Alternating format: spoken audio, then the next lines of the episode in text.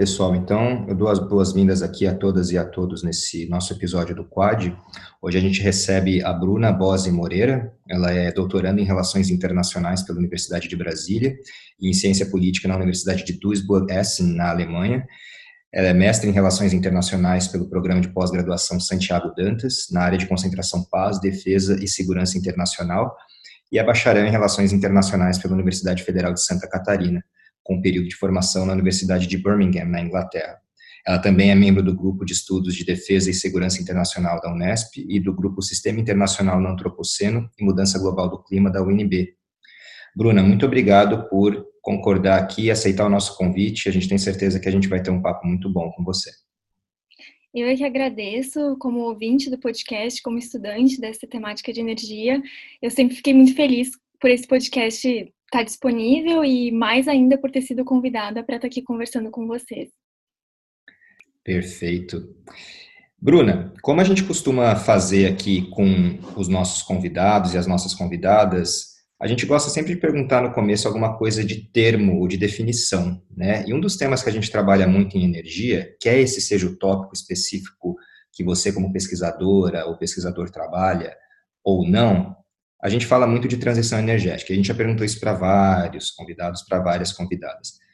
De maneira bem sucinta, como que você definiria o que é transição energética? Acho que é interessante a gente voltar um pouquinho nesse tema, bem rapidinho, só para a gente tocar a nossa discussão. O que é para você transição energética?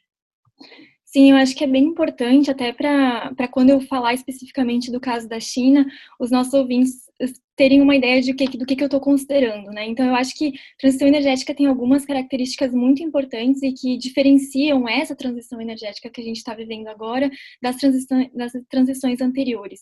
Então, acho que um primeira, uma primeira característica que diferencia esse processo atual dos, das transições passadas é que essa transição ela está ligada a um propósito, ela está atrelada a um contexto maior de mitigação dos efeitos da mudança do clima, a esforços de descarbonização da economia. Então, é, não tem como desatrelar a transição energética dessa questão mais ampla.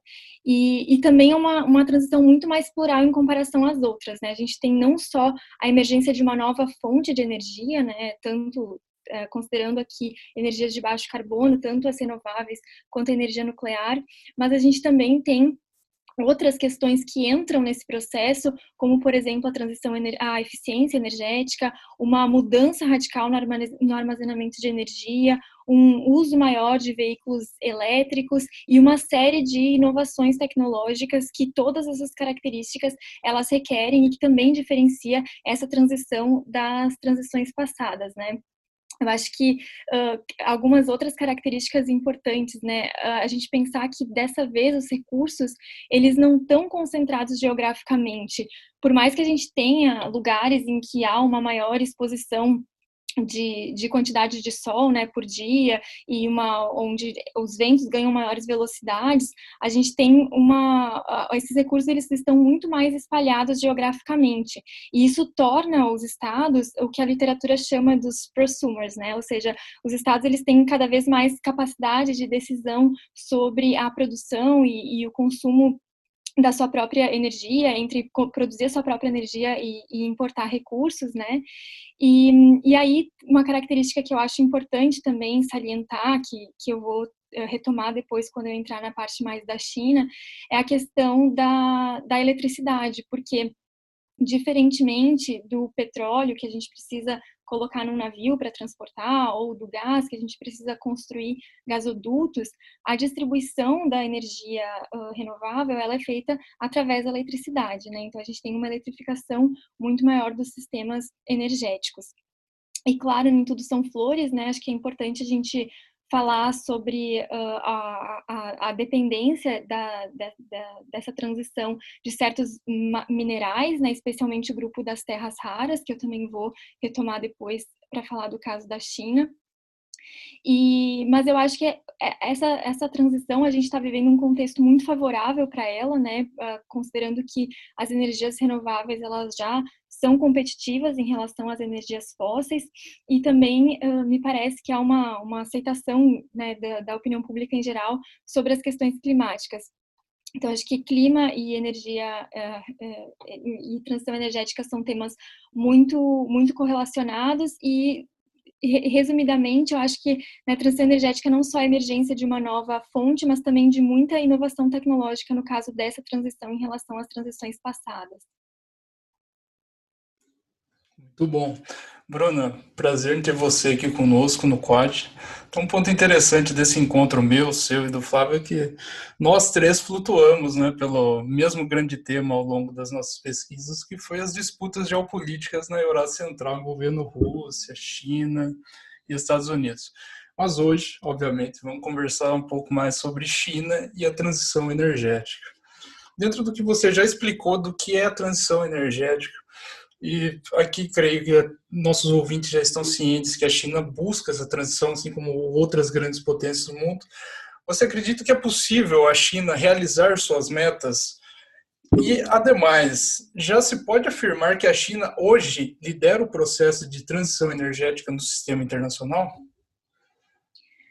Olha, essa é uma pergunta, uma pergunta difícil, né? Porque existe uma grande diferença entre o discurso e o que realmente acontece na prática. A China, ela ainda investe muito em, em ainda utiliza muito, depende muito de é, energias fósseis, especialmente do carvão, né? A gente tem ainda em termos de, de consumo energético primário, as energias fósseis respondendo ainda por 85% da, do, do, consumo energético primário e mesmo em, geração de eletricidade, mais ou menos 70% ainda baseada na, nas energias fósseis e o carvão a, sendo a principal delas.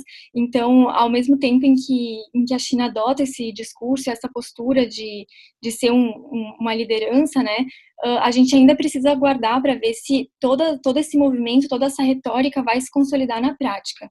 É, agora, sobre ser possível ou não, isso também ainda não está claro para os principais analistas da, da, da temática energética, mas uh, algumas uh, questões a se considerar é que é realmente os avanços tecnológicos que a China tem feito nos últimos anos, que sinalizam para que seja possível, né?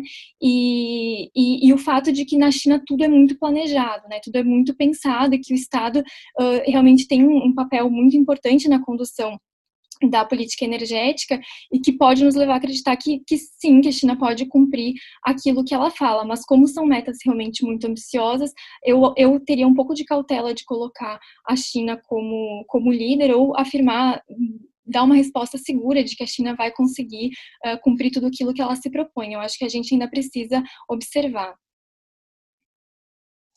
E você vê, Bruna, uma diferença qualitativa na maneira como a transição energética ocorre na China e como ela ocorre em outros estados, em especial estados que capitaneiam propostas de transição energética, o caso mais clássico é a Alemanha aqui, né? Você acha que existe uma diferença qualitativa específica, o que diferencia a China, por exemplo, de outros grandes players, em especial quando o assunto é a maneira na qual o Estado uh, se posiciona ou a forma com a qual o Estado conduz essa mesma transição?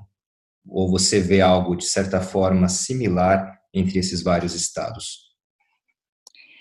Eu acho que o caso da China, ele é muito particular justamente por causa desse peso todo do Estado. Claro, isso tem relação com o fato de a China ter um, um, um ser um regime autoritário, né, e ter um, governo centralizado que a, a, planeja, né, é, bastante todas as, as, políticas e eu acho que na China o que caracteriza o que diferencia também a China é que os processos eles estão atrelados, né? A transição energética ela está atrelada dentro de uma ideia maior de desenvolvimento da China. Então, por exemplo, se a gente for pensar uh, a iniciativa Made in China 2025, né, que visa que a, com que a China transite de um de ser essa ideia de a China como um camelô do mundo para uh, a China produzindo bens com maior valor agregado. Isso também inclui, nesse plano também é são incluídas as tecnologias de energia renovável. Então, o fato de que a China, a China, as políticas elas estão atreladas umas às outras e que existe um, um, um um objetivo maior de desenvolvimento do Estado, eu acho que é isso que diferencia bastante a China de o processo na China de outros países. E, e claro, eu acho que ah, o, o, regime na China é, é uma, uma diferença importante, né? Acho que a China consegue implementar uh, muitas das, das suas políticas e na velocidade que implementa também por conta disso, né? Existem duas lógicas simultâneas acontecendo hoje na China. Por um lado, em termos de segurança energética. Por um lado, a China, obviamente, preocupada com essa questão de dependência dos recursos externos, cada vez maiores, focaliza na sua transição energética, em termos bem geopolíticos mesmo, para tentar aumentar sua autonomia interna. De outro lado, por causa desse aumento da dependência, a China passa a ter que atuar mais, ou como que eu poderia dizer, há uma necessidade cada vez maior da China se importar com assuntos e regiões que ela, em tese, não teria é, tanto interesse no passado, como, por exemplo, o Oriente Médio, se envolvendo com o Irã, com a Arábia Saudita. Então, você acredita que a transição energética é um plano estratégico para a China para tentar, diferentemente do que aconteceu com os Estados Unidos no começo da década de 90 e nos anos 2000, ter que se envolver nessas, nessas regiões por motivos de segurança energética ou são dois processos distintos? Olha, eu acho que a China ela já enfrenta um problema de segurança energética, principalmente se a gente olhar nesse sentido mais amplo, como tu está falando, né? Não só o conceito de segurança energética mais tradicional, no caso da China, segurança de oferta, mas num conceito mais amplo, mais geopolítico, como tu coloca. Porque hoje, 80% do petróleo que entra na China entra pelo Estreito de Malaca, por exemplo e por outros estreitos. E qual que é o problema desses estreitos? Que eles são controlados pela Marinha dos Estados Unidos. Então, menos petróleo na matriz energética da China, né, com o aumento da participação das energias limpas, isso traz uma maior segurança energética nesse sentido mais amplo que tu está colocando, né? Uma menor dependência dessas rotas que são controladas pelos Estados Unidos. E, inclusive, se a gente pensar na primeira base naval chinesa no exterior, é, que, que a China abriu em 2016 em Djibouti, um dos motivos foi justamente garantir a segurança desses estreitos. Então, acho que já, a China já lida com esse problema que tu está colocando, e eu acho que a segurança, a transição energética, perdão, ela já contribui nesse sentido, nesse sentido que tu coloca de uh, menos necessidade, digamos, de, de, de, ter essa preocupação, essa preocupação geopolítica e de segurança no seu entorno. E Bruna, pensando nessas vulnerabilidades que a China possui justamente por demandar para o crescimento econômico e para o aumento do seu poderio uh, econômico por que não militar de certa forma, mas transformação gradual aí em uma potência, que vem acontecendo já há várias décadas, uma potência de fato de peso no mundo, é interessante ver esse nexo entre adquirir mais força e também vulnerabilidade em relação a fontes energéticas específicas. Os hidrocarbonetos que você mencionou são um bom exemplo, ora o que alimenta boa parte do crescimento e da manutenção econômica chinesa ainda são os hidrocarbonetos, né, seja o clássico carvão mineral dentro da China, mas também os uh, uh, grandes insumos de gás natural e de petróleo que vêm muitas vezes do exterior, como você bem colocou. E aí que vem a minha pergunta, né?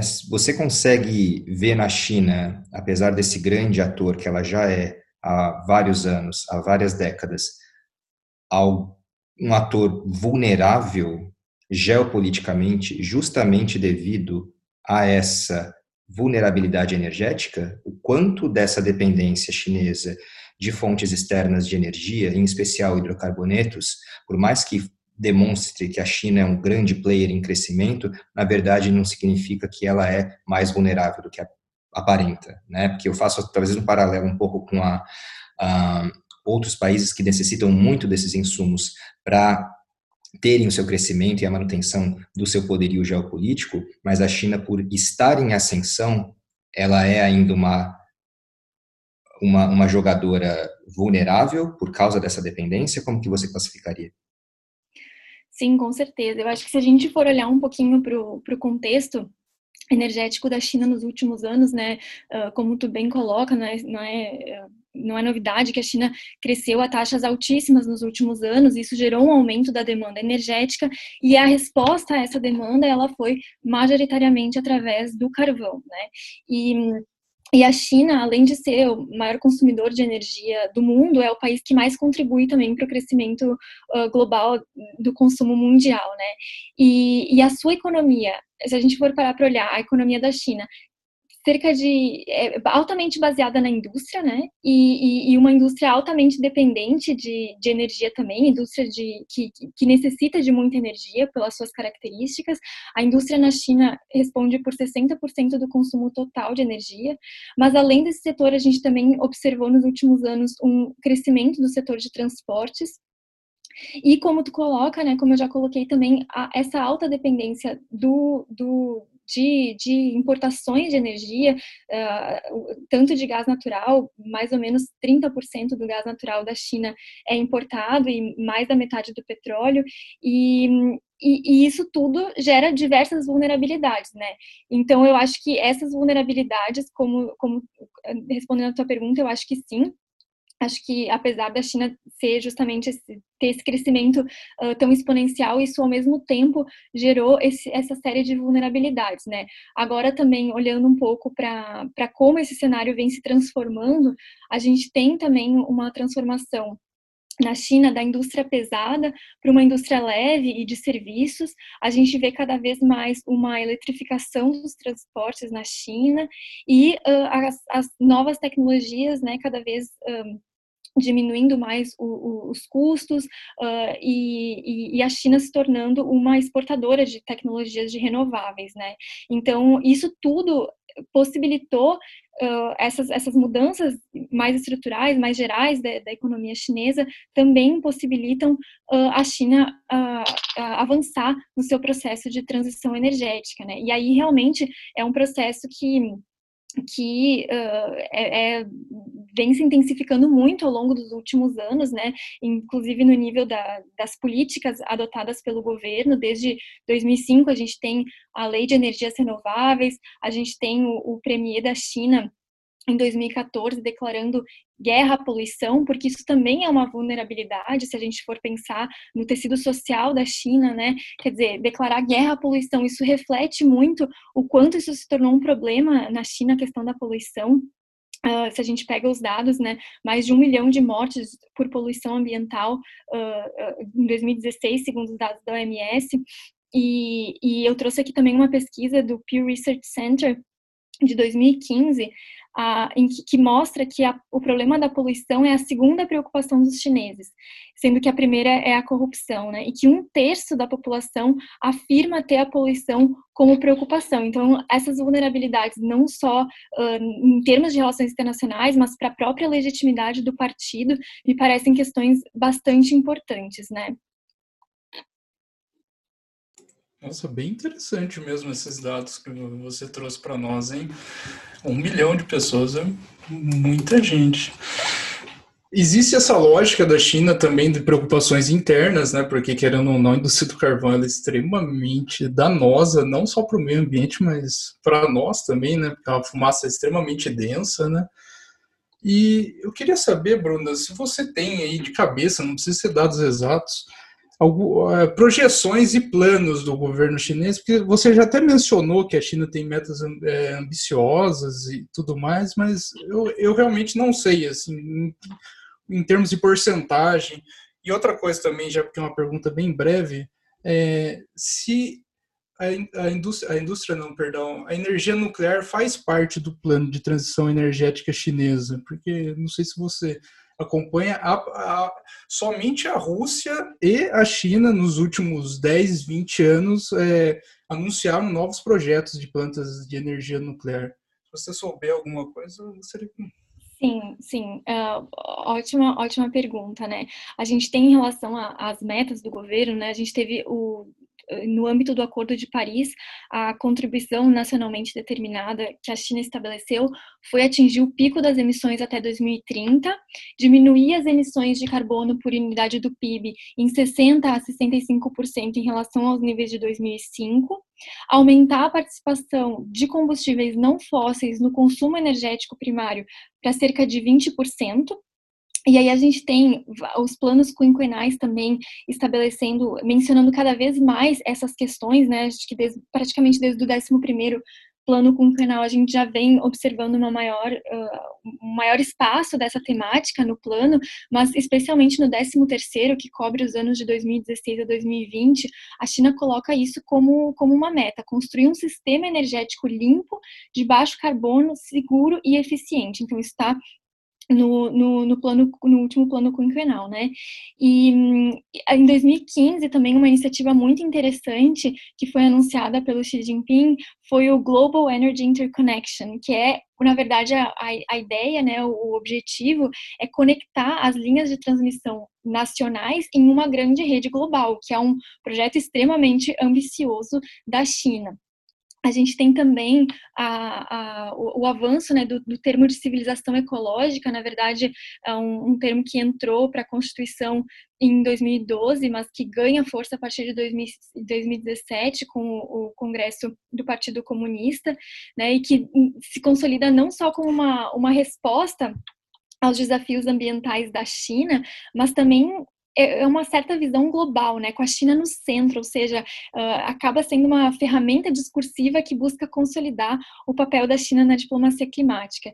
E aí esse ano a gente teve em abril desse ano o rascunho da Lei de Energia, que também prioriza o desenvolvimento de energia renovável, e a, a, a meta mais recente foi, uh, foi anunciada pelo Xi Jinping durante a Assembleia Geral da ONU, em setembro desse ano, em que ele anuncia que a China vai atingir a neutralidade de carbono até 2060.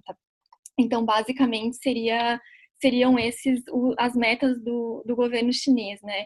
E aí também acho que talvez me pediu alguns dados, trazendo um pouco, acho que importante é, a gente traçar o, o estado atual da transição energética na China.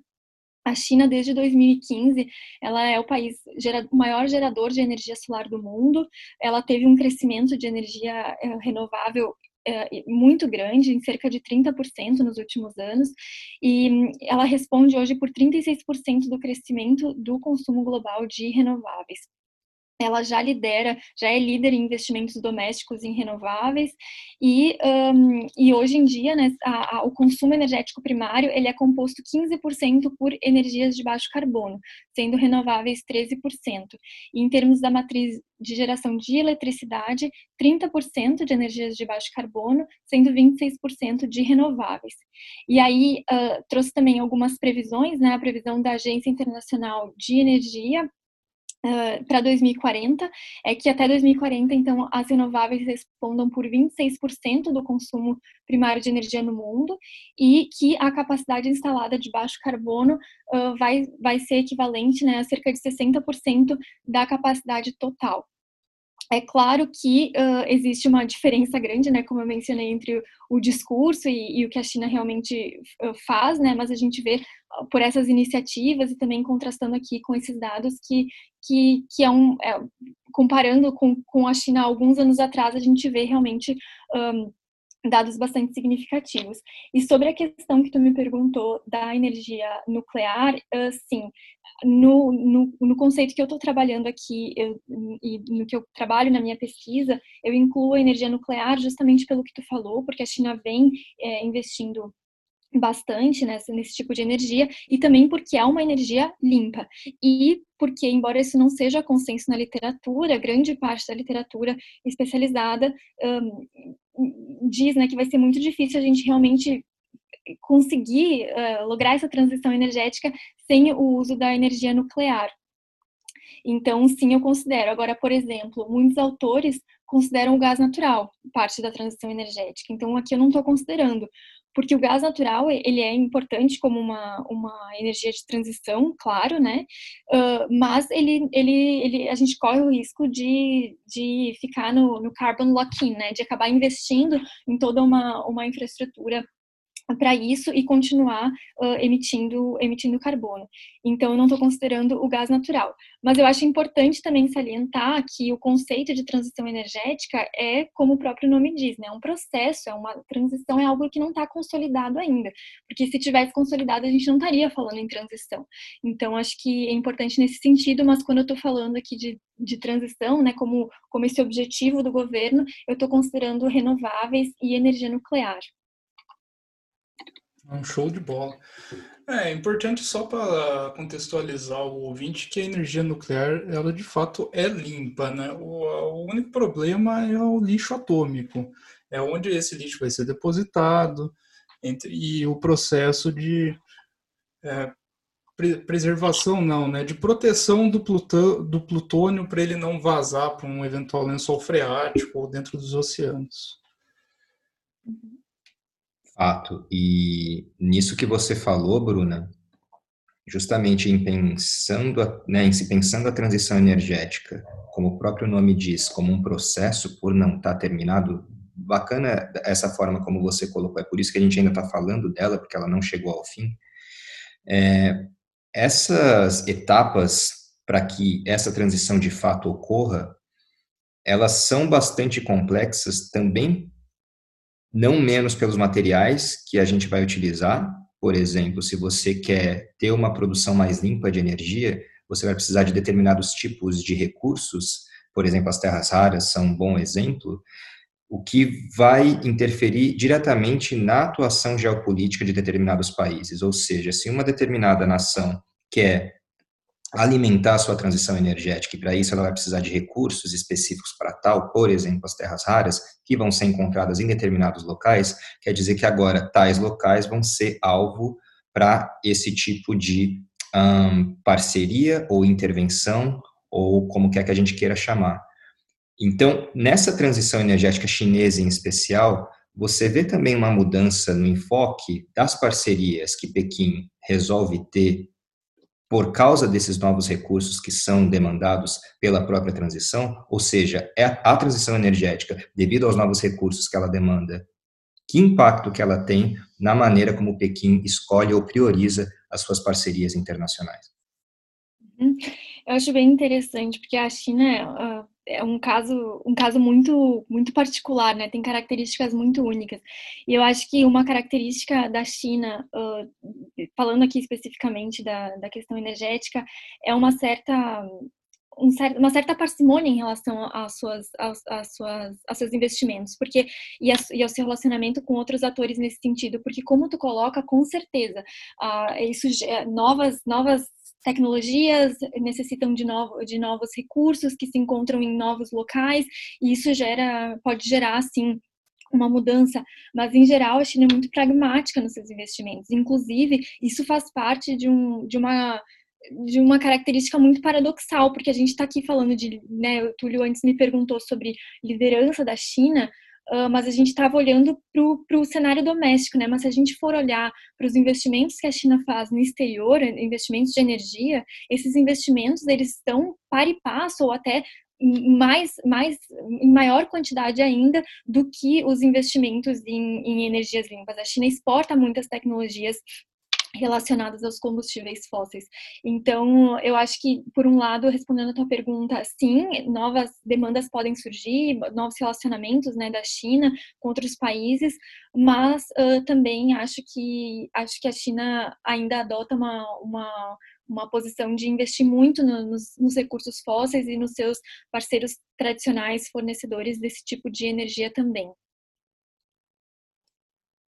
E você consegue, de certa forma, Bruna, prever ou traçar algum tipo de panorama dessa nova dependência possível de determinados países que podem sofrer dessa nova, entre aspas, maldição do petróleo, aí substituindo o petróleo por terras raras, em relação à China em especial, mas também a outras potências que buscam é, fazer essa transição energética, porque é uma discussão que a gente tem bastante, né, nos países em especial que se dizem líderes na transição energética, como que você quer formar uma sociedade de baixo carbono, uma economia de baixo carbono, através da utilização de determinados recursos que, lógico, geopoliticamente vão fazer com que determinados atores de menor peso sejam submetidos a uma lógica de mercado vinculada ao interesse dessas grandes potências. Minha pergunta, então, se a gente consegue ver o lado reverso da moeda, quais que são as chances desses outros países, na sua opinião, e aí não somente pensando nas relações desses países, em especial os menos desenvolvidos com a China,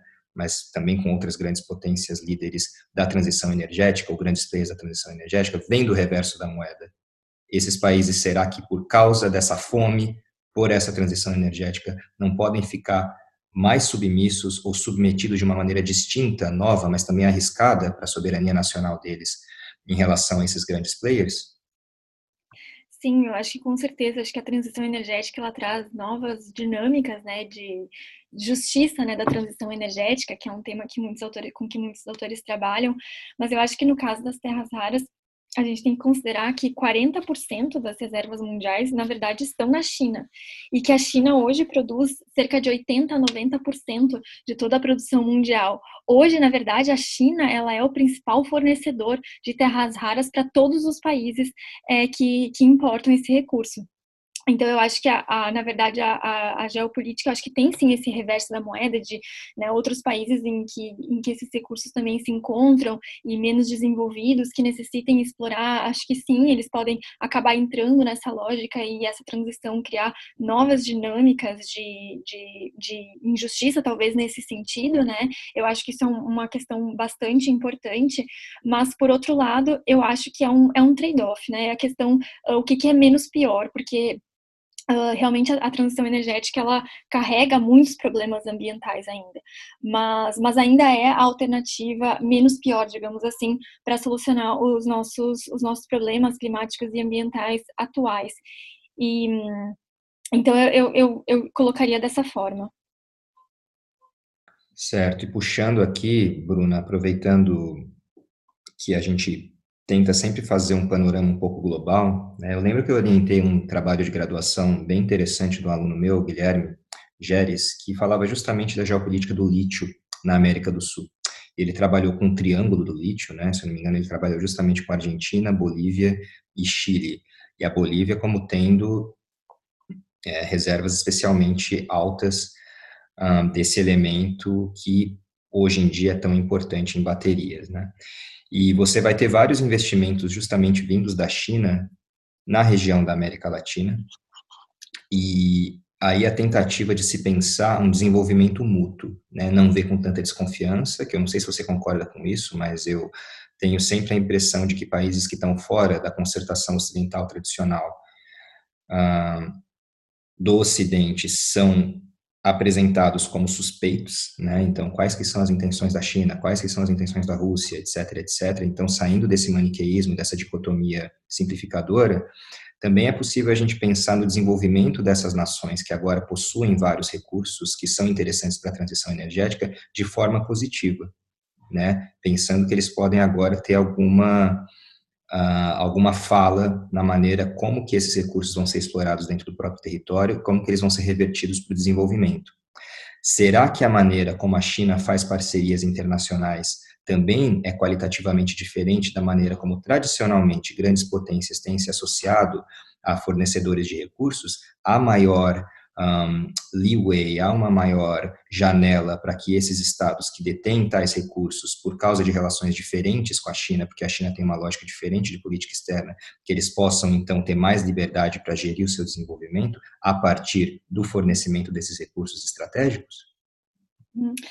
Excelente pergunta. Eu acho que, como tu falou, né, é incrível como a China, ela é um assunto politizado, né? Eu acho que tanto no Brasil como em outros países da América Latina, mas principalmente no caso do Brasil, né, a gente tem uma China extremamente politizada, essa visão ou a China como o grande vilão, né, ou a China como a, a, a salvação. E, e aí, pensando nesses investimentos que a China vem, vem fazendo né, nos países da América Latina e em, outros, em outras regiões do mundo também, uh, eu acho que não é.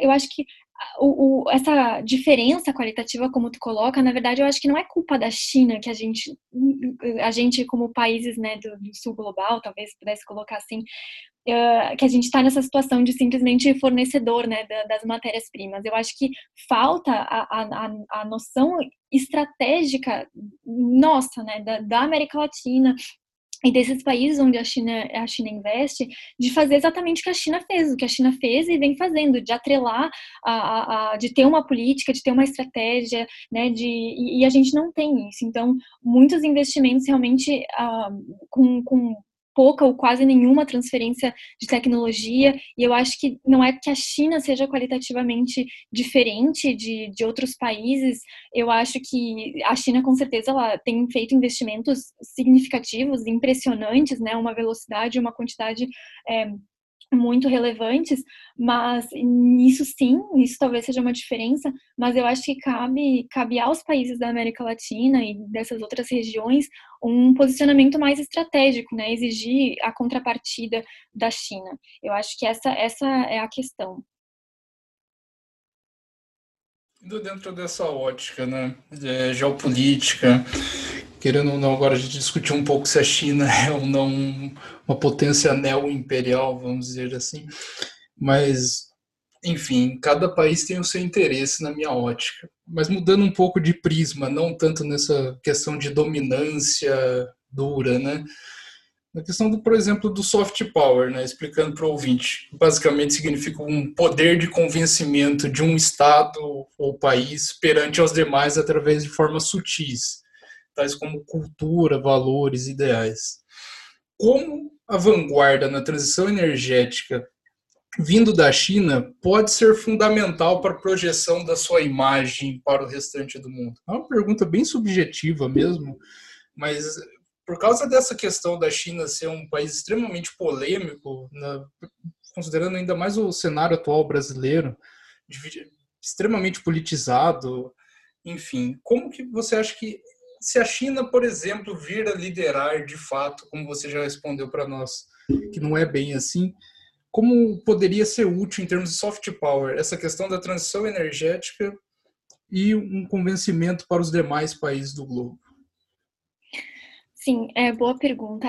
O que acontece é que essa transição energética ela possibilita que a China construa toda uma retórica, na verdade, né? Como eu falei, a gente tá ainda tem uma diferença muito grande entre o discurso e a prática, mas realmente a China ela utiliza essa, essa questão da transição energética para vender essa imagem de um líder global, né? Tanto que a gente começou o podcast falando sobre uh, se a China é uma líder, porque ela vem se colocando dessa forma, como uma líder, líder verde, né? Uma, uma, uma líder é, na governança global do clima. E então a, isso, a, a, transição, todo esse movimento possibilita que a China realmente possa, possa utilizar, construir essa narrativa, né? E aí eu acho que uma questão importante quando a gente fala nessa, nessa construção é que esse movimento ele foi facilitado durante o governo Trump, porque o governo Trump priorizou a indústria de petróleo retirou os Estados Unidos do Acordo de Paris, então para usar uma uma linguagem das relações internacionais, né, a China acabou se aproveitando de, desse vácuo de certa forma, né? Claro, com todas as contradições, eu repito, né, a gente ainda tem eh, muitos desafios domésticos, a gente tem mesmo antes da da pandemia, a China vinha construindo novas usinas de carvão e diminuindo subsídios às renováveis, justamente porque, apesar de continuar crescendo, já vinha crescendo a taxas mais baixas e, e vinha priorizando a, o crescimento econômico e a questão dos investimentos externos também, que eu já, já comentei, né, ainda muito pautados nos combustíveis fósseis. A gente vê isso, por exemplo, ao longo da Rota da Seda, apesar da China ter essa, esse discurso, ter vários uh, documentos oficiais falando na, nessa rota da seda verde, a gente ainda vê esses, esses investimentos Uh, em, em, combustíveis fósseis uh, andando junto né, com, com, com, os de renováveis. Então, sim, a, na verdade, eu acho que a transição energética ela contribui para que a China crie essa narrativa, né? Até que ponto ela, ela consegue enganar o soft power, eu acho que ainda está uma questão em aberto, mas ela consegue pelo menos utilizar isso para construir esse, esse discurso, né? Show de bola, excelente resposta. Já entrando um pouco mais no tempo presente, né? Nesse cenário de pandemia e também pensando um pouco no pós-pandemia. A gente tem que partir do pressuposto atual que os preços internacionais do petróleo e também das demais commodities, incluso o gás natural, nesse momento estão a preços extremamente baixos se comparados à década passada. E, te, e creio que tendem a ficar baixos em um cenário de por causa de um cenário de recessão econômica dos próximos anos. O que leva a, crer na possibilidade de uma eventual aceleração da transição energética da China e até mesmo de outras partes do globo. Sei que é uma pergunta difícil, mas o que, que dá para, em termos de esperança, num cenário que não está favorável em termos de vantagem econômica, considerando todos os aspectos envolvendo a pandemia, agora e o pós-pandemia também. Uhum. Sim, eu acho que pensar em cenários em, em energia é, é sempre muito arriscado, né? Porque por mais que as, as, as, mudanças sejam graduais, a gente tem eventos inesperados que mudam completamente o curso dos acontecimentos, né? Se a gente for pensar uh, há 20 anos atrás, quem iria pensar que os Estados Unidos iriam conquistar a independência energética, né? Um, isso pareceria uma, uma, um absurdo. Então, é difícil fazer cenários, mas eu acho que o cenário pós-pandemia a gente pode pensar em, em duas dois cenários óbvios, né? Por um lado, o aumento do uso de combustíveis fósseis para a recuperação econômica, como tu bem colocou, o petróleo está com preço muito baixo, e por outro lado, uma aceleração dessa transição eu acho que o que a pandemia pode, uh, pode trazer de, de, de impacto para a questão da transição energética é que existem algumas semelhanças né, na, entre, as do, entre os dois fatores. Porque se a gente for pensar na pandemia, muitos especialistas já, já vinham alertando que o mundo estava à beira de uma pandemia, que a gente precisava investir para evitar que isso acontecesse, né? Só que esse assunto, pandemia, era algo muito muito distante, digamos assim, era muito um, intangível, né? E aí isso se, se materializou. Então, eu acho que a mudança climática, ela também fica nesse horizonte muito distante, como algo que está né, tá muito longe de acontecer e, e nunca é a prioridade, é, geralmente né, não é a prioridade dos, dos, governantes, geralmente não tem o mesmo apelo da opinião pública que outras questões, e assim como a pandemia, eu acho que talvez pode a pandemia pode impactar nesse sentido, de, de, de perceber que né, a mudança climática ela é, ela é mais palpável, digamos assim, uh, mais materializável do que, do que se pensava, né? E acho que pode, pode se pensar nesse sentido. E aí, pensando no caso da China também, é, é bastante difícil uh, uh, traçar os cenários, porque do ponto de vista discursivo, do ponto de vista do que o governo tem dito, sim, né, tem, tem se falado muito em, em uma recuperação uh, pautada na, nas energias verdes, né, mas ao mesmo tempo como eu falei, mesmo antes da pandemia já tinha uma preocupação crescente nessa desaceleração do crescimento econômico e, e já vinha, né, o governo já vinha investindo em, em, novamente em carvão, diminuindo uh, os subsídios de renováveis, então é, é, é cedo para dizer, né? Com certeza não, não tem uma resposta para esse cenário pós-pandemia, mas eu acho que a gente pode pensar nesse sentido, assim, né? acho que a gente pode uh, trazer algumas reflexões nesse sentido. Não, é para botar na saia justa mesmo, porque futurologia não é fácil, né? Mas, viu, mais uma pergunta nessa sequência ainda das questões de, de prospectos na, em termos gerais, é, da questão da pandemia. E hoje, pelo menos na última década, as relações entre Estados Unidos e China vêm ganhando cada vez mais relevância tanto em termos de literatura das relações internacionais, como em termos reais mesmo. E há a questão da vitória do Joe Biden nos Estados Unidos. E como que você enxerga isso? Porque vivenciamos há pouco, como eu já tinha mencionado, a questão da guerra comercial, por exemplo, e agora com Joe Biden, como que você vê as questões envolvendo China e Estados Unidos, de um modo geral, mas também na questão energética? Há uma provável, como eu poderia dizer, maior chance de cooperação bilateral entre ambos os países em termos de é, transição energética, considerando o discurso é, pautado na campanha do Joe Biden, entre outros como o Green, é, New Green Deal, enfim. Sim, eu acho que, em termos gerais, né, a, a relação da, dos Estados Unidos com a China, eu acho que, eu, por mais né, que John Biden seja um, um, um, ator muito mais racional, eu diria, do que o Trump, eu acho que existe é, essa, um consenso nos Estados Unidos, seja de, de, entre republicanos ou entre democratas, da necessidade, de, do ponto de vista americano, né, de conter a China. Então, eu acho que, em termos gerais, muitas das questões iniciadas no governo Trump, eu acho que, em termos termos de, de conter né, a China, eu acho que elas, elas continuam. Mas focando especificamente no caso da transição energética, justamente pelo fato de o Biden ser um ator de maior racionalidade e também de maior comprometimento com a transição energética, e isso, como tu bem mencionou, ficou claro já durante a campanha, durante os debates, né, que o Biden é comprometido com a transição energética, eu acho que a, essa mudança de governo nos Estados Unidos pode levar a uma maior cooperação bilateral com a China, né? E aí, na, em termos de governança do clima e, consequentemente, do processo de transição energética. Ou seja, eu acho que a gente pode ter, ver, observar com Biden, talvez, um retorno ao que vinha acontecendo durante o governo Obama, né? A gente tinha essa cooperação uh, bilateral nesse, no âmbito do clima e nas questões ambientais. Então, eu acho que isso pode ser uma, uma mudança significativa, claro, para observar ainda, mas eu, eu, eu apostaria nisso. E, por fim, Bruna, porque a gente já está se aproximando aqui do final, eu fico sempre bastante impressionado como que quaisquer que sejam os temas que a gente estiver trabalhando, eles podem ser durante um certo período vistos como positivos ou neutros, mas dependendo dos interesses que estão envolvidos, eles podem passar até a ser vistos como algo negativo, né? Então, aqui na Alemanha, muitas vezes, e são temas controversos, é claro, se discutem, entre aspas, as intenções reais para a transição energética da China, fecha aspas. E eu acho isso muito cômico, porque a gente pode fazer a mesma pergunta em relação à Alemanha, em relação à Dinamarca ou a outros países aí que têm uma transição energética um pouco mais avançada.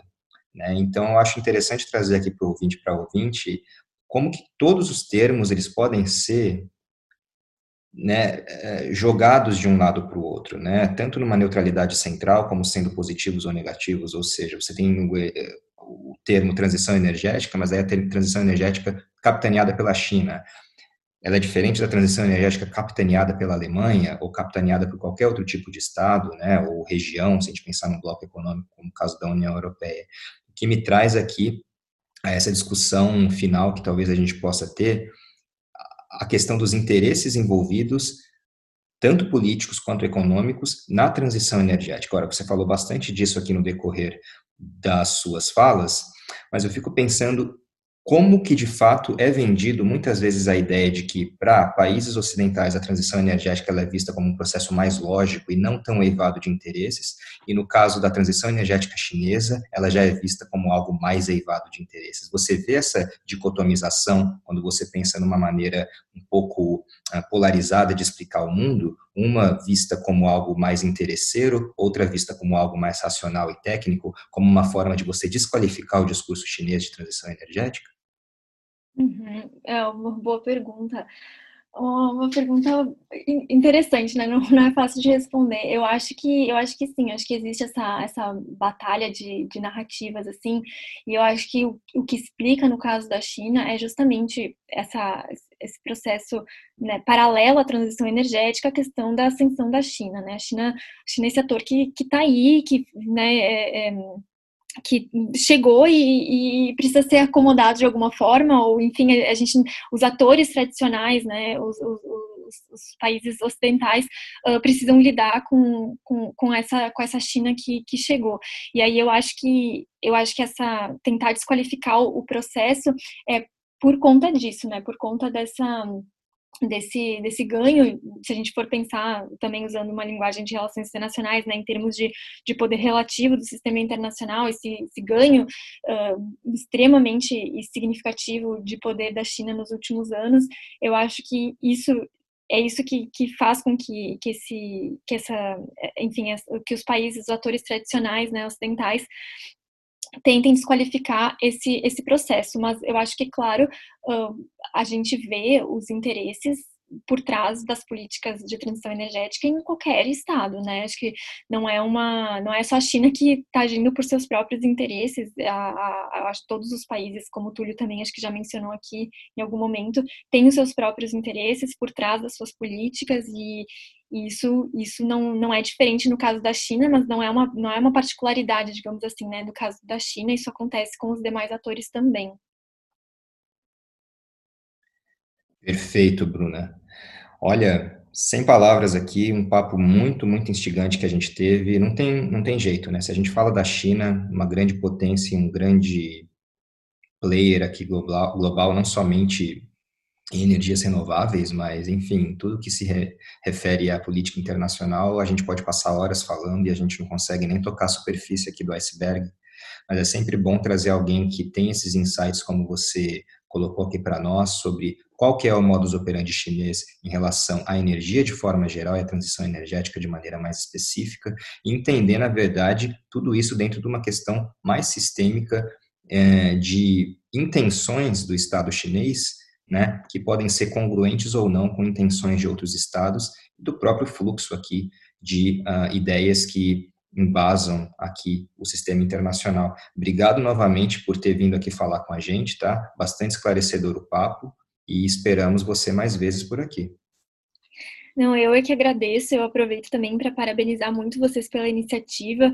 Eu acho que o podcast ele cumpre uma função muito importante de fomentar uma discussão que é cada vez mais relevante e necessária, mas ao mesmo tempo eu acho que nunca foi tão importante abrir espaços de divulgação científica quanto no momento atual, né, em que a ciência é a todo momento questionada por uma avalanche de, de fake news. Então a gente falar sobre eh, transição energética, mudança climática e China, eu acho que é muito muito importante eu agradeço o convite, agradeço o espaço e parabenizo muito vocês pela iniciativa. Esse convite realmente me honrou muito, uh, né, eu acompanho desde o início e, e, e sei quem foram os, os, participantes antes de mim, então muito me honra estar aqui hoje e agradeço muito. É isso aí, Bruna. Obrigado, obrigado então a todas e a todos que escutaram mais esse episódio aqui do Quad. Estamos chegando ao final do ano, ainda teremos um último episódio aqui de retrospectiva. Nosso próximo episódio, então, vai fazer um apanhado aqui, não somente das entrevistas que a gente fez, mas de todo o cenário internacional energético para 2020, esse ano tão único. Para aqueles que tiverem mais interesse também no que a Bruna trouxe aqui para nós, a gente vai deixar uma lista de materiais para quem quisesse se aprofundar, que a Bruna vai colocar aqui algumas sugestões para nós, eu e o, Túlio vamos trazer outras também, mas para a temática de China, para a temática de transição energética, vocês podem também se aprofundar mais aqui abaixo nos links que a gente coloca na descrição, do nosso podcast. Então a gente ressalta também aqui a nossa parceria com o Programa Regional Segurança Energética e Mudança Climática na América Latina, da Fundação Conrad Adenauer. Também mais informações sobre esse programa você pode encontrar na descrição do nosso episódio. No mais, a gente deseja que todos fiquem bem, que se cuidem e a gente se ouve no próximo episódio. Tchau, tchau.